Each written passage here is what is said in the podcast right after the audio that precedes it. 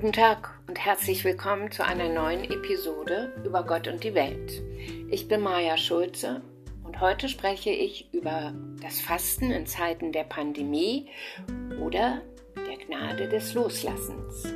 Ich finde, es ist schon eine kleine Herausforderung, in Zeiten der Pandemie einen Podcast über das Fasten zu machen. Damit meine Gedanken zu diesem Thema nicht so einseitig bleiben, habe ich mir einen Sparring-Partner ausgesucht, nämlich meinen Mann Udo.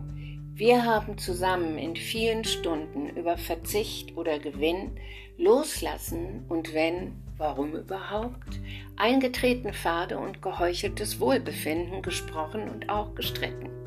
Was dabei herausgekommen ist, macht diesen Podcast aus.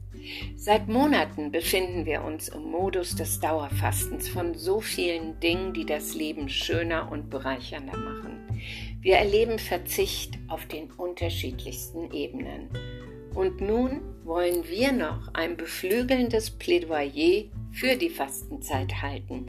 Aber wir arbeiteten doch einige Unterschiede zwischen dem Pandemiefasten und dem Fasten in der Passionszeit heraus. Die Pandemie zwingt uns den Verzicht auf, ob wir nun wollen oder nicht.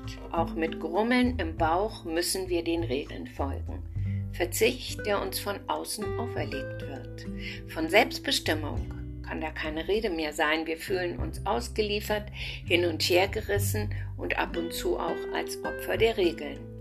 Das Fasten in der Passionszeit, also von Aschermittwoch bis Ostermontag, hat da doch eine andere Qualität. Wir haben die Möglichkeit, uns frei zu entscheiden und zu wählen, worauf wir verzichten wollen oder ob wir überhaupt auf etwas verzichten wollen. Menschen fasten aus den unterschiedlichsten Gründen, um gesund zu werden oder gesund zu bleiben, eine lästige Gewohnheit aufzugeben oder das negative Gedankenkarussell endlich einmal zu stoppen.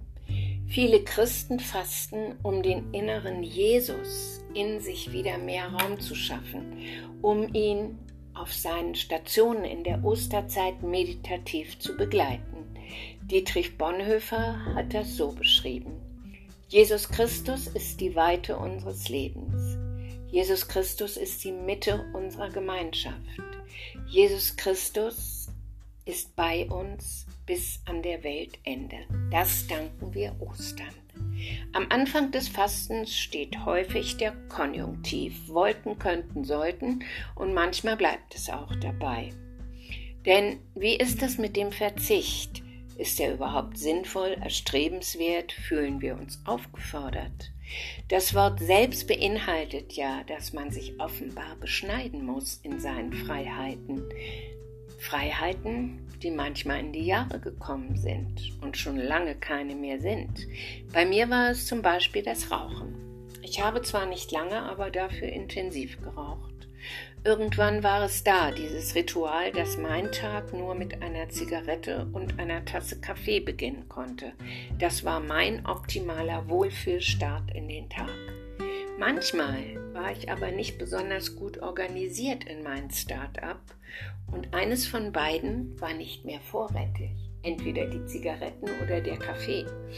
Und dann wurde aus meinem Wellness-Start in den Tag ein mega Beschaffungsstress. Und die Laune war im tiefsten Keller, bevor der Tag überhaupt angefangen hatte. Nach Freiheit schmeckte das irgendwann nicht mehr.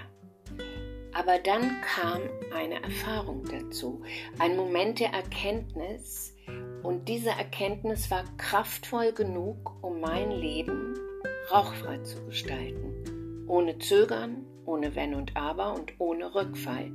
Was vielleicht vage beginnt, kann auf dem Weg zur Gewissheit werden. Und diese lässt uns dann auch die Wüstenzeiten des Fastens und die Durststrecken einigermaßen ohne Blessuren überstehen. Auch gegen die kleinen Verhinderer, die uns ins Ohr flüstern, dass wir doch die Schokolade, den Wein, das viele Fleisch wirklich verdient haben bei dem Alltagsstress, können uns weniger anhaben. Diese Gewissheit habe ich oft den Israeliten gewünscht, die Mose durch die Wüste leitete. Aus der Gefangenschaft und Versklavung in Ägypten durch die Wüste mitten hinein in das verheißende Land Kanaan. Aber auf dem Weg gab es für viele von ihnen schwere Wüstenzeiten.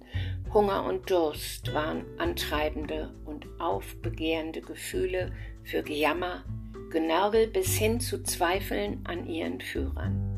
Zum Schluss wünschten sie sich an die Fleischtöpfe der Ägypter zurück, an die Sklaverei. Dachte keiner mehr von ihnen. Doch sie schafften es. Letzten Endes wurde aus Zweifel wieder Gewissheit, weil Gott sie versorgte. Manchmal hilft ein kleines, aber so machtvolles Gebet, nur vier Wörter. Jesus, bitte hilf mir.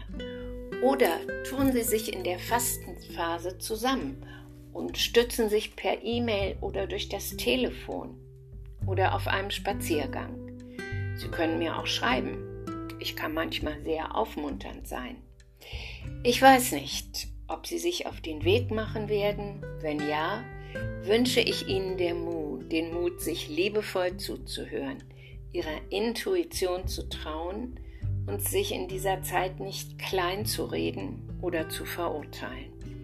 Am Ende kann ein riesiges Geschenk auf Sie warten, dass Sie etwas Neues zum Blühen gebracht haben, was Sie niemals für möglich gehalten hätten. Um diese Veränderung mit in den Alltag zu nehmen, kann eine große Bereicherung werden.